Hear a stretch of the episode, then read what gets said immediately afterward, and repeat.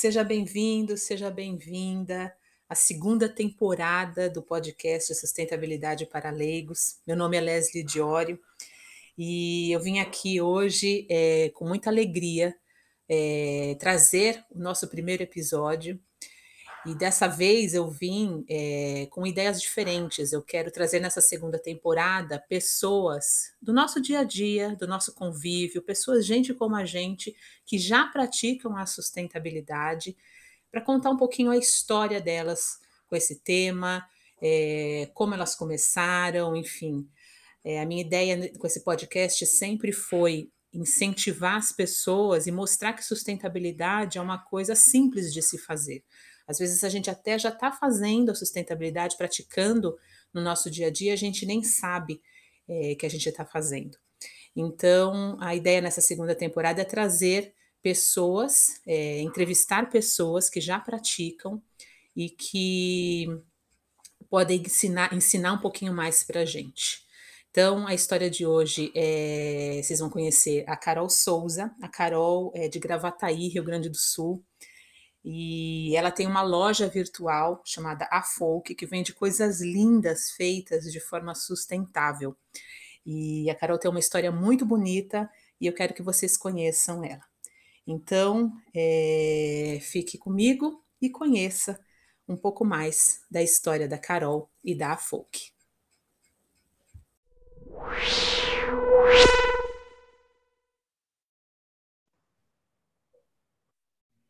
Carol, estou super feliz por receber você aqui como minha primeira entrevistada do podcast Sustentabilidade para Leigos.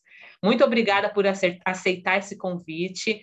É, e eu quero dar uma introdução aqui. A Carol, ela é uma empreendedora, é, uma marca que é sustentável, o negócio dela, né? Ela começou a fazer o negócio dela é, com, esse, com esse propósito de ser uma marca sustentável. É, e eu chamei a Carol para contar um pouquinho sobre como foi essa mudança, né? Como foi a implementação dessa marca. A Carol é gente como a gente, então a ideia é que a gente traga aqui no, no Sustentabilidade para Leigos é, pessoas que falem sobre sustentabilidade, mas de uma forma que todo mundo entenda, né? Gente como a gente mesmo, como eu falo. E aí eu quis, fiz, fiz questão de trazer a Carol aqui para ser a nossa primeira entrevistada. Então, eu quero começar, Carol, perguntando para você um pouquinho, queria que você falasse um pouquinho sobre sua vida, né? É, onde você. Eu queria agradecer. Ah, claro. Eu queria agradecer o convite, fiquei muito feliz. É, podcast hoje eu acho uma ferramenta maravilhosa para compartilhar conhecimento. Eu escuto podcast todos os dias, então eu tenho certeza que vai ser uma ótima ferramenta para a gente falar de sustentabilidade. Legal. Então, eu vou falar um pouquinho sobre mim. Eu nasci em São Paulo, mas eu moro no Rio Grande do Sul há entre 15 a 12 anos, sou péssima em contas. É, eu morei primeiro em Porto Alegre e hoje eu moro em Gravataí, que é uma região metropolitana de Porto Alegre, tá? Eu tenho 40 anos, fiz 40 anos esse ano, é, sou formada em designer de moda e sempre trabalhei na área de confecção têxtil. Uhum. Sempre trabalhei na parte de sportwear. É mais ou menos isso. Legal, Carol. E me, me fala uma coisa, como o, o que, que é sustentabilidade para você? É, eu fiquei pensando é, em sustentabilidade para mim, porque quando a gente fala sobre isso é uma coisa muito é, marcadinha, assim, né? Uma, uma coisa muito que não é muito ampla, e na verdade não é, né? É, eu acho que sustentabilidade hoje é tudo que a gente pratica pensando no futuro, pensando é, em manter esse futuro para as próximas gerações. É, tanto de recursos naturais, ecológicos, como socioeconômico. Então, para mim, sustentabilidade é isso. Legal, é legal esse conceito, e é um conceito que eu gosto muito também, né? Que é o que a gente faz hoje pensando nas gerações futuras, né?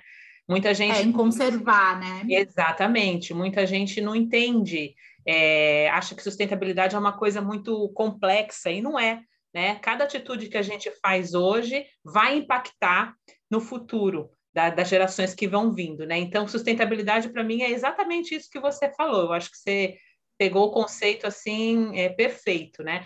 E aí, aí eu queria até te perguntar, como é que você explica sustentabilidade, por exemplo, para uma vizinha sua de porta, que não entende, que não, que não sabe? Como é que você explicaria isso para ela?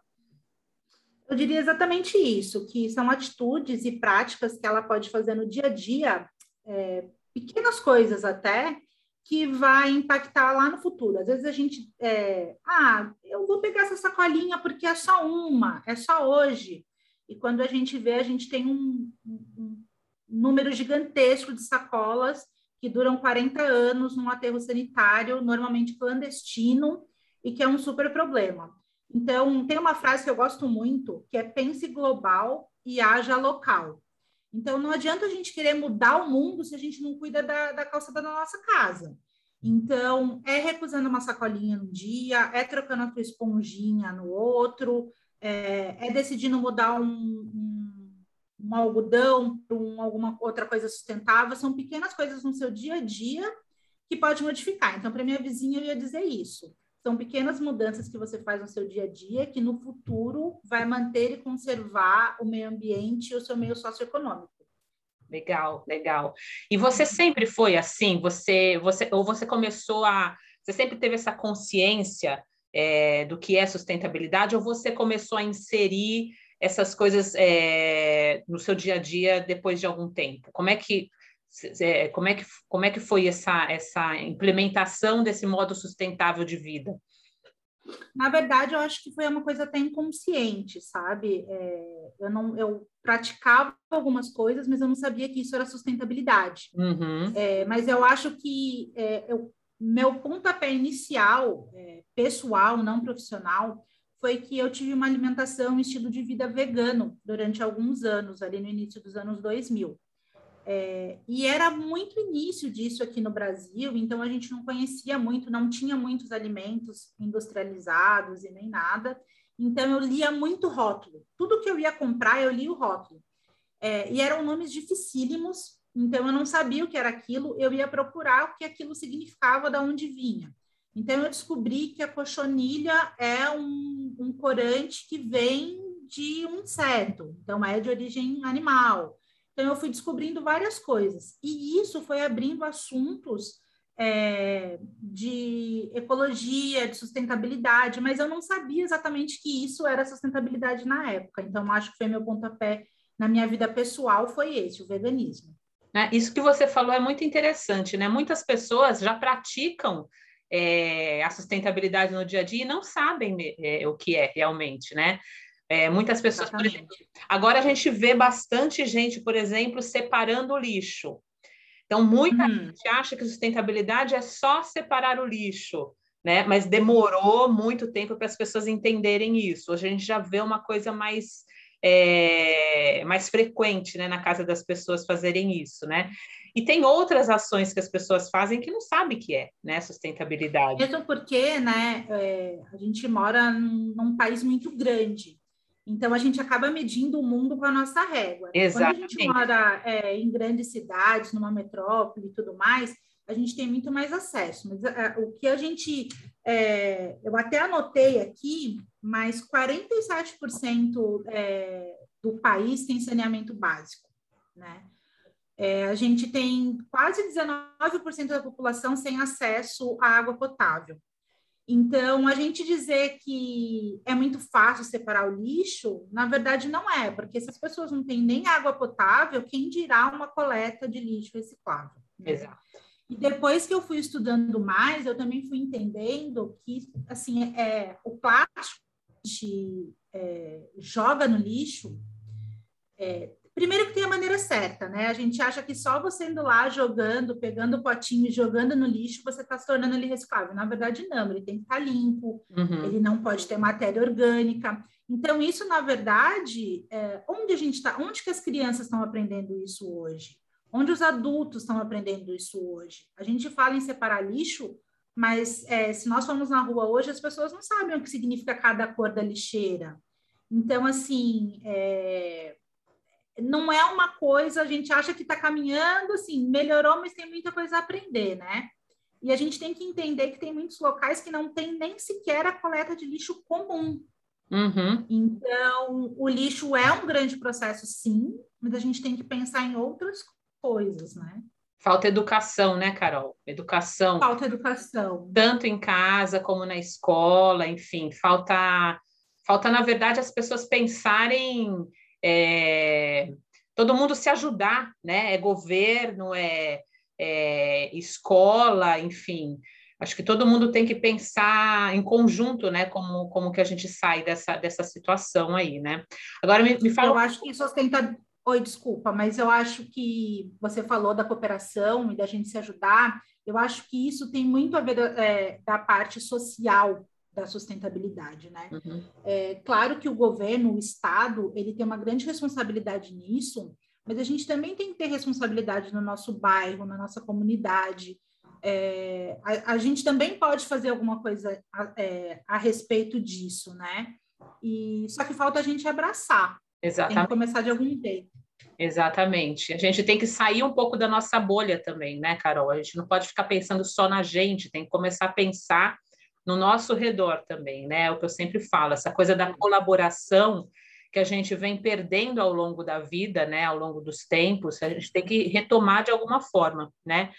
Agora, tem uma é. pergunta aqui que, é, é, é, que, que eu quero fazer para você, eu queria ver, que, queria ver o que você acha. Como é que é, é, ser sustentável em um mundo que não é sustentável? Né? A gente vê a sociedade não, não, não tem essa, essa, essa, essa frequência né, de, de, de trabalhar com sustentabilidade, de saber de ações né, sustentáveis. Como é que é ser sustentável num mundo que parece não ser?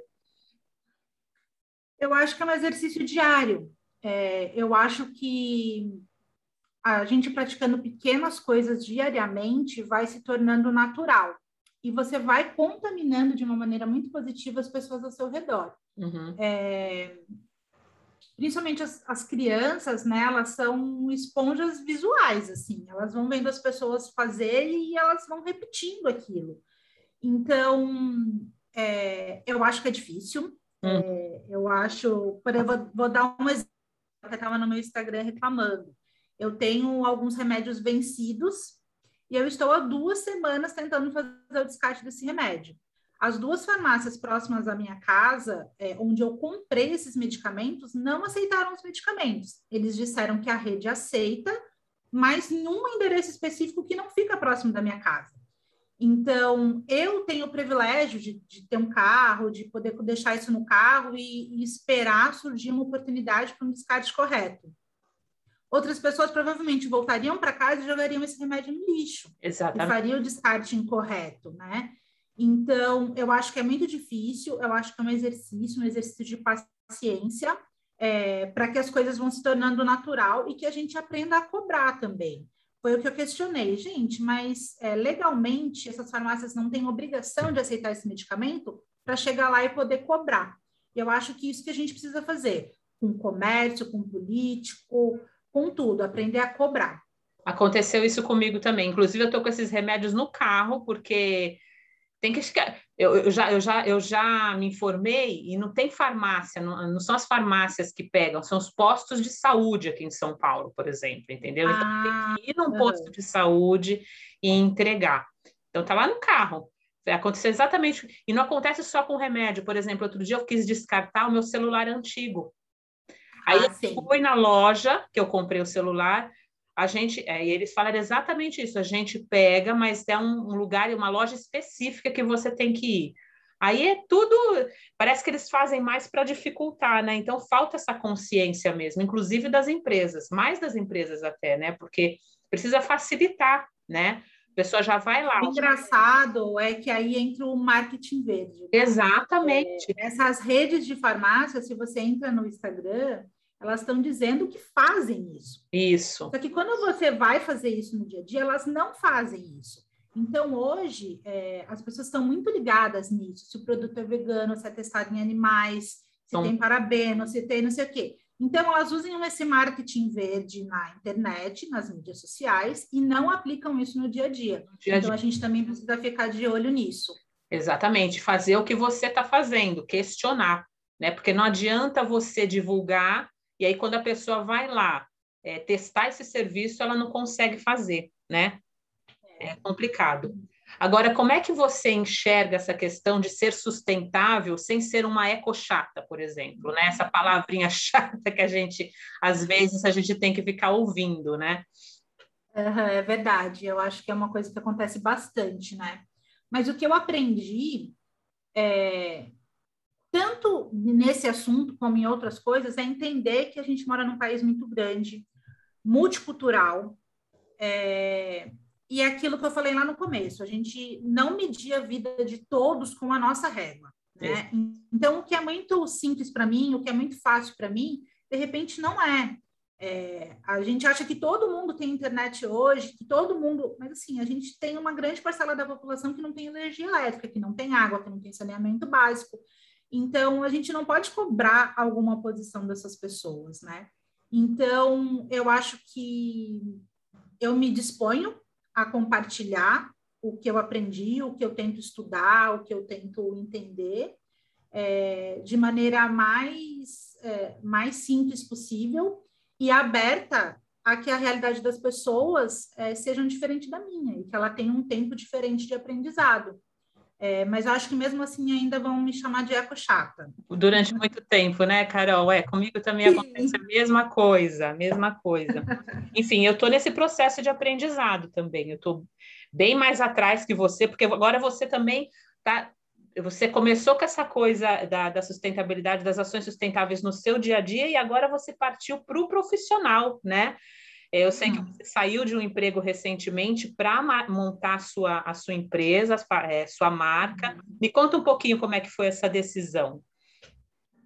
Eu estudo muito sobre isso, né? É, mas profissionalmente eu tenho um nicho específico que é, é o têxtil, que é um nicho complicadíssimo, é o segundo mais poluente do mundo. Sim. É, é o segundo com pior descarte, pior reaproveitamento.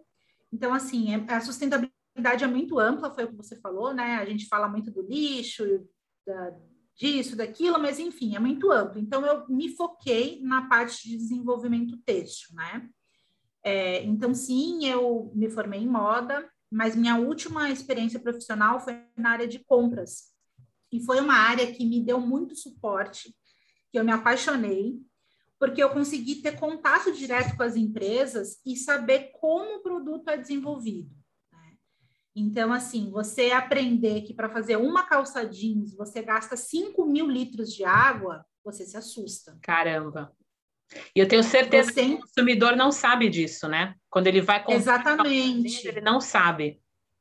Exatamente. Você saber que um pigmento vermelho, lindo, maravilhoso, veio lá da Índia, numa situação de trabalho escravo, uh, onde pessoas morrem diariamente para você ter um pigmento, é assustador, né? Você saber que o seu algodão foi produzido, é, a, a, gente acha que é, a escravidão acabou e não acabou. Uhum. Né? Só em 2020, quase 7 mil pessoas foram tiradas de, de, de situação de escravidão, e muitas delas em plantações de soja e algodão. Então, a moda é muito poluente, tem melhorado muita coisa, mas eu me apaixonei por esse mundo. Então, esse setor, essa área de compras, eu fazia exatamente o desenvolvimento têxtil. Eu comprava só matéria-prima, eu era uma compradora técnica têxtil. Então, eu comecei a me apaixonar, ir atrás de fibras naturais, aí eu comecei a estudar, comecei a a, a ir a empresas que produzem o fio, saber como o fio era feito, entender. E aí foi um caminho super sem volta. Então, eu fiquei nove anos nessa empresa, até a pandemia do ano passado, eu começar a colocar na minha cabeça que eu queria mais, que eu queria fazer mais que isso. Então, eu uni, acabei unindo duas paixões. Quando veio a pandemia, é, eu vim trabalhar em casa, em home office, e eu tenho um carinho muito especial pela minha casa. E eu gosto muito de decoração afetiva, aquela coisa, aquela lembrança de uma viagem, é, de fazer eu mesmo com minhas próprias mãos, de, de enfim. Eu, então, eu é, comecei a trabalhar em casa e tive um pouco mais de tempo para começar a trabalhar nessas coisas, em, em ter projetos, fazer projetos. E meu marido foi o que me empurrou, assim, né? Ele falou: Poxa, você gosta tanto, você é tão apaixonada por esse assunto, será que não está na hora de você tentar alguma coisa para você? E eu comecei a trabalhar com essa ideia. Fui para terapia, levei o assunto, fiquei um ano pensando, até que neste ano eu é, decidi abrir mão desses nove anos de empresa, abrir mão de uma empresa que eu gostava muito para ter essa experiência. E eu acho que essa empresa foi muito importante, porque nela, além de toda essa bagagem profissional, eu fiz parte do comitê de sustentabilidade. Que legal. É, eu criei uma horta dentro da empresa, é, nós construímos uma composteira dentro da empresa. Então, essa empresa me deu um suporte muito grande para que eu tomasse essa decisão de amar e sair. Uhum. Muito bacana, muito bacana. E como é que tem, tem sido esse dia a dia aí? Você já está com quanto tempo de, de, de marca? É, fala um pouquinho sobre a Folk. É a Folk, né?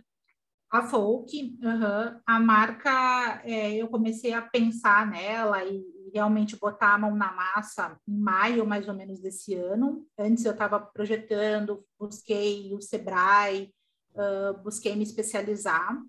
É, era uma época de pandemia, então eu tive muita dificuldade com matéria-prima, estava faltando vários materiais no mercado. É, e é, eu decidi que a Folk ela seria uma empresa 100% sem plástico em todo o processo produtivo. Por quê? Quando a gente fala assim, ah, é só eu comprar o plástico, ele é reciclável, eu vou jogar ele no lixo. A gente tem que entender que só 10% do plástico é, é reciclado no Brasil. Não é todo o lixo que você joga fora que é reciclado, tá? E, é, ou, é, por exemplo, o vidro, né? Eu, quando eu ia para um supermercado, eu falava, ah, eu vou comprar o vidro porque o vidro é reciclável, só que o, é, o vidro praticamente não é reciclável no Brasil. O alumínio é muito mais, as latinhas são muito mais recicláveis. Então, hoje eu já aprendi isso. Uhum. Então, eu falei, bom, eu vou tirar totalmente isso, então. E foi, assim, uma maratona. Nossa. Porque tudo tem plástico. Tudo, exatamente. Outro dia eu, só, só para fazer um adendo, outro dia eu fiquei uma semana observando o meu lixo. Porque assim, a gente não joga lixo, a gente não joga todos os dias o lixo na, na, na, na não leva o lixo na lixeira, né? Todos os dias. Eu moro em condomínio, então a gente acumula. No, no dia que a gente foi jogar o lixo, era impressionante a quantidade de plástico que a gente acumula durante uma semana. Uma semana. Exato. Eu fiz esse teste no mês de julho, que foi o mês de julho sem plástico. É, mas eu vou te dizer que eu diminuí, eu assim, ó, mudei de assunto agora, mas depois eu vou voltar para folk, tá? mas eu mudei, é, eu diminuí a minha quantidade de lixo quando eu passei a frequentar feiras. E quando eu passei a consumir produtos a granel e não produtos industrializados. E aí, eu, e como eu, eu, é meu lixo é separado, eu pude ver como mudou o meu consumo. Então, quanto mais comida de verdade você compra, menos lixo você gera. Uhum. E você só vai ter essa noção se você observar o seu lixo. É, mas é engraçado perceber que, que as pessoas não se atentam nisso, né? Mas por que, que você não vai comprar isso? Porque tem plástico, então quando você explica, elas têm interesse. Então, é um assunto de interesse e está realmente faltando informação. Com certeza falta com certeza falta. Outro dia eu vi no Instagram também um fotógrafo, eu inclusive vou fazer essa experiência um dia em casa. Um fotógrafo, ele fotografou pessoas, pediu para as pessoas guardarem o lixo durante um mês, o lixo reciclado. Uhum. E depois ele fotografou a pessoa no meio do lixo dela de um mês, assim. Então, foi, assim, foram fotos incríveis que ele tirou, mas realmente que, que davam medo, assim, tanto que a pessoa acumula, né? E tem muita coisa. Deve dizer muito também sobre o consumo, né? Exatamente. né? Hoje a gente está. É... Hoje no Brasil tem duas situações, né? Primeiro que é, houve muitas brechas nas legislações a respeito do que o fornecedor poderia informar ou não nos rótulos dos produtos. Uhum. Então tem muita coisa que a gente consome que hoje está ali escondido, que as pessoas não têm essa obrigação de colocar no rótulo do produto. E você, aí você fala, não, então não vou comer tanto industrializado e vou comer, vou começar a ir nas feiras e tudo mais. O que acontece? A gente tem, eu até anotei aqui que tem uma PL do veneno rolando aí, que é a 6299, que é para liberar ainda mais agrotóxicos. Nossa. Agrotóxicos que são proibidos na Europa, agrotóxicos cancerígenos que são liberados no Brasil. Então, assim, o tomate, o morango são um dos que bombam de agrotóxico, né? Então, o que, que a gente faz? A gente está sendo envenenado de, de para onde a gente corre? Uhum. E aí que eu volto lá no local. É, você focar no seu local, você buscar pequenos fabricantes, pequenos produtores. É, a gente sabe que eu, eu costumo dizer que, que cozinhar é um ato político. Na verdade, eu acho que tudo é político, uhum. mas cozinhar é um ato político, porque é, você você escolher de quem você compra, você escolher a maneira que você vai produzir. Só que a gente tem que falar de um país que está voltando é, à fome. Né? Como é que você vai dizer para uma pessoa que ela tem que comprar produto orgânico se ela não está tendo condição de comprar uma salsicha? E é tudo caro, né? Você vai comprar produto orgânico hoje, você. Claro. É tudo caro. Então, hoje, o que eu diria, assim, que a gente, que a gente pode melhorar é pegar não necessariamente produtos orgânicos, mas pegar de pequenos produtores. Uhum. Então, em São Paulo, tem diversas cestas que acontecem, você programa o dia, eles entregam uma cesta na sua casa. Aqui no Rio Grande do Sul também já começou isso, mas como eu moro numa zona que é mais próxima à zona rural, eu tenho o privilégio de poder escolher o que eu vou comer. Uhum. Então, eu consigo comprar direto do produtor, eu consigo de comprar de pequenas feiras, mas isso é um privilégio, que vem aquela coisa da régua, né? Sim. Eu não posso dizer que todo mundo do Brasil vai ter acesso a isso, não, é um privilégio que eu tenho. Uhum. Então, eu uso isso como um ato político mesmo. Enquanto eu puder escolher e quando eu puder negar participar dessa máquina destruidora é, de gente, de animais, de, da, da mata, eu vou fazer. Legal.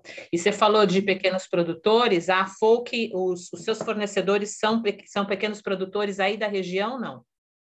Não necessariamente, né? É, a Folk surgiu, então, nessa, dessa vontade, né? Voltando a, a falar um pouquinho dela, é, de trabalhar com, com, uma produção sustentável, é, com produtos sustentáveis é, e de...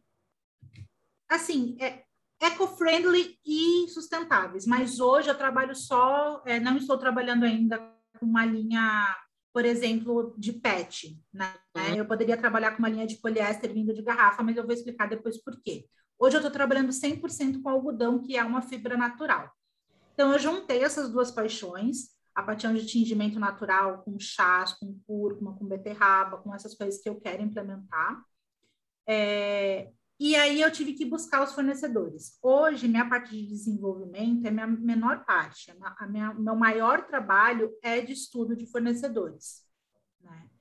Porque nem sempre um algodão orgânico significa que ele é, um, ele é sustentável. Isso que eu ia te então, eu preciso... o que seria esse O que, que é um algodão orgânico? Nada mais é que ele foi produzido, ele foi plantado, colhido sem agrotóxicos e sem produtos químicos mas isso não significa que ele seja um produto sustentável, hum. porque para ele ser sustentável, ele precisa participar de uma cadeia. Uhum. Né? Então, assim, ele. Quem colheu estava em, em, situação de escravidão, eles eram pagos justa, é, de forma justa. Uh, é, quem, quem costurou, quem teceu, eram pessoas que estavam legais no Brasil, eram pagas de forma justa. Como, era, como, era, como é feito o descarte? Então, hoje, eu preciso que o algodão seja orgânico e seja produzido é, por um fornecedor que tenha selos, que tenha uma comprovação de que ele faz todo um processo sustentável, e é o mais difícil. Ou seja, para então, você, você ter a sua marca, o seu negócio sustentável, você tem que estar tá de olho em tudo isso, né? É Exatamente. todo, todo um, um, um checklist que você tem que fazer aí é, para você para você ter a certeza de que é uma marca sustentável mesmo, né? Exatamente. É como que eles descartam a água, é, que tipo de corante eles usam. É, a folk, hoje, eu não uso nada que é, tenha alvejamento químico, porque o algodão, a gente acha que o algodão é branquinho, né? É super clarinho. Mas o algodão, ele começou a ser clareado na década de 40, exatamente para passar essa, essa ideia de pureza, de limpeza, de, né? Na verdade, o algodão não é assim, ele é até meio amareladinho. Então, para deixar o algodão branquinho do jeito que a gente quer, ele tem que passar é, por um processo que chama purga, né, no processo têxtil, que vai desbotar e alvejar. E isso são processos químicos fortíssimos. Então, quando você trabalha com isso, a gente precisa saber como eles estão descartando essa água, quais são os produtos químicos que eles estão usando. Então, por isso que eu falo que hoje meu maior trabalho na Folk é o estudo de fornecedores e matéria-prima. Muito interessante. E você já está há quanto tempo com a Folk? É, eu comecei em maio, é, ainda eu, é assim, é só a duas mãos, né? Que a, a empresa está sendo construída, então eu faço tudo. Então, a, o site, por exemplo, eu quero lançar ainda essa semana, mas não sei se eu vou conseguir. Mas está a passos, a passos lentos, mas com muita confiança do produto que está sendo produzido. E as vendas são online, certo? São online e eu participo de feiras locais. Legal, legal. Uhum. E é para todo o Brasil que você está vendendo já? Para todo o Brasil. Bacana. E as uhum. pessoas estão gostando desse conceito? Estão, estão gostando. E às vezes é, por exemplo, o saquinho, né, a granel, as pessoas às vezes não entendem muito bem que é aquilo, como é que, ela, como é que vai funcionar.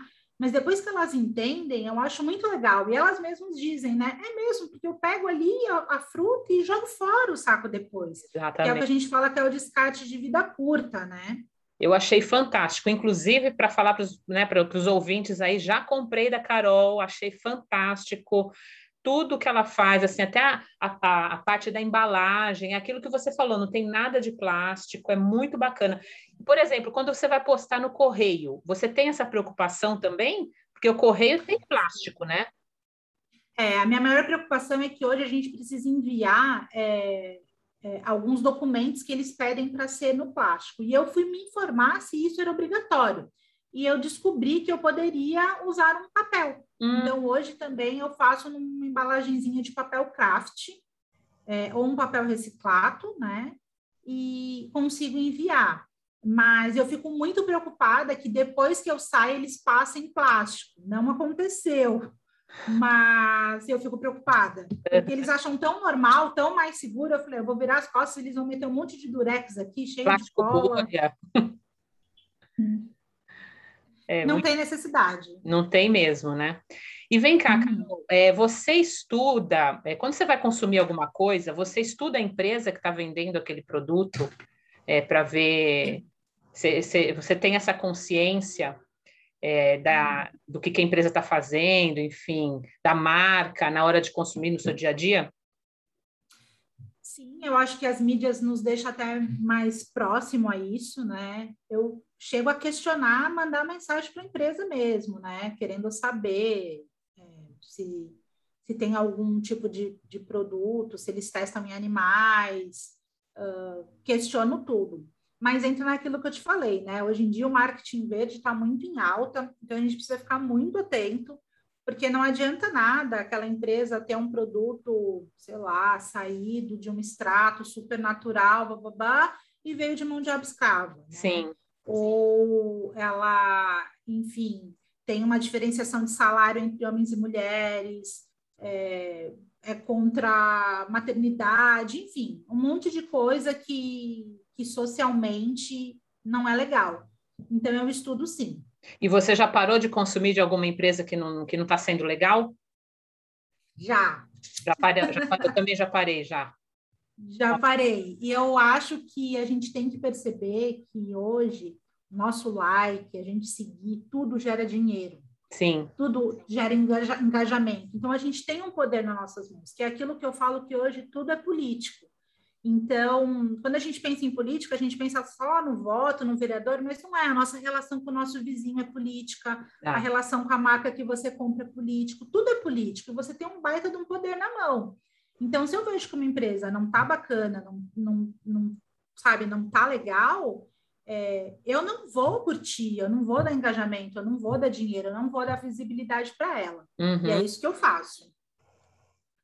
É, outro dia eu até questionei, eu sigo algumas jornalistas, algumas influenciadoras digitais de beleza, né? Que eu gosto muito de produto de cabelo, enfim. E outro dia uma, uma jornalista postou de um super produto de uma super marca, de uma empresa multinacional, de um produto que vai lançar. Aí eu perguntei para ela, é, nossa, que bacana, tecnologia super legal, né, para o cabelo, mas você perguntou o que, que tem nessa embalagem aí? Como é que vai ser a embalagem desse produto, né? Então é bem isso. As pessoas, elas hoje em dia, elas têm que se preocupar não somente com aquilo que ela está botando no rosto, no cabelo, mas também na embalagem que aquilo carrega, né? Se a gente quer ser sustentável, a gente tem que se preocupar com tudo. E, e realmente não, as pessoas não questionam, né? Elas não questionam isso. É complicado. Eu acho que a gente está questionando cada vez menos, né? Porque hoje em dia ou você é uma coisa ou você é outra, então as pessoas têm medo de se posicionar, têm medo de dar uma ideia porque vão pensar que ela. E a gente só perde com isso, porque é, mesmo você estudando, mesmo você indo atrás, tem todo dia coisa nova para você aprender, tem todo dia você vai errar, você vai cair, você vai escorregar, você vai voltar, e você só vai ter isso se você conversar, se você se comunicar. E as pessoas estão se escondendo cada vez mais, né? Com é uma pena. Com certeza. O é, que, que você faz na sua casa que você considera sustentável hoje, Carol? Além de separar seu lixo, né, que todo mundo faz, você faz, o que, que você faz? Eu acho que a primeira coisa que eu fiz, assim, é... foi minha horta, né? Eu fiz uma horta em casa, porque eu poderia reaproveitar, é, por exemplo, se você compra uma salsinha e ela vem com raiz, ao invés de você jogar ela no lixo, você pode replantar aquela raiz que ela vai continuar brotando. Então, com a horta, eu achei que eu ia ter mais facilidade para fazer um reaproveitamento total, porque quanto mais você reaproveita, menos lixo você gera. Eu tenho muito contato, muito, muita preocupação com energia, então os eletrodomésticos a gente sempre tem que olhar é, a situação de consumo, o que é melhor, porque a gente não pode esquecer da energia. É, a gente fala que as pessoas têm que economizar no banho, que tem que não demorar no banho, mas quem está cobrando as empresas? Né? Quem está cobrando as empresas que trabalham aí 24 horas, 24 horas por dia com três turnos? Como que elas estão lidando com o consumo de energia? Né? O Brasil tem energia solar, eólica, tanta coisa bacana, mas parece que isso não está se desenvolvendo. Por quê? Por que, que não tem interesse das empresas para isso, né? Então, é uma coisa que eu fico bem preocupada. É, uma coisa que eu achei muito legal que eu fiz, que eu fiquei muito feliz, é que eu aboli 100% o uso de absorvente, é, absorvente comum, né, de algodão. Eu experimentei praticamente todos os métodos que tinha no mercado. O copinho, uh, que era de silicone, ele dura mais, né? Ele acaba sendo mais barato porque ele dura cinco anos mas ele tinha um silicone, eu também não, não queria muito. Enfim, acabei hoje fechando com as calcinhas absorventes, né? Que são calcinhas de tecido comum, só que é um tecido tecnológico que é super absorvente. Então, hoje eu não uso nenhum absorvente é, que vai ficar lá no lixão, demorando anos e anos para se decompor. E sou muito ligada na parte de beleza. Tudo que eu puder reaproveitar, tudo que eu puder também usar minha babozinha aqui de casa, eu faço. Que legal, que legal. Eu ia te perguntar dicas que você daria para as pessoas que estão começando a, a, a, implementar essas ações sustentáveis. Você já respondeu aí, gostei bastante. Ai, que bom. E, Carol, a gente já está encaminhando aqui para o final da, da entrevista, mas eu queria que você deixasse seus contatos. Como é que as pessoas te encontram nas redes? Como é que elas podem conhecer os produtos da Folk? Estou sempre lá no Instagram, estou sempre online, estou sempre respondendo todo mundo. Então, vocês podem me procurar na página da Folk, arroba a Folk Story. E dentro de, no máximo, 10 dias, o nosso site está no ar, com todas as informações também. O site é www.afolkstory.com.br. Legal. A Folk se escreve A-F-O-L-K. É, no Instagram é A-F-O-L-K, underline store. É isso? É isso, exatamente. Underline S-T-O-R-E. É isso. Isso aí, isso aí. Carol, muito, muito obrigada. Fiquei muito feliz de falar com você, você ser minha primeira entrevistada aqui. Espero realmente que você tenha curtido esse momento É, estamos todos aprendendo, né? É, eu daqui, eu sou uma super seguidora, super fã do seu trabalho. Desejo muito boa sorte. É, se depender de mim, vou, falar da Folk para todo mundo, porque é uma marca que meu coração, com certeza. Muito obrigada. Até que foi super tranquilo, realmente foi um bate-papo. Eu estava muito nervosa, eu falei, ai meu Deus, eu escuto todo mundo ali, eu não vou ser capaz. Fui capaz, foi ótimo. Capaz e foi muito bem, com certeza. Muito obrigada, viu, Carol? Obrigada, um abraço para todos. Um beijo.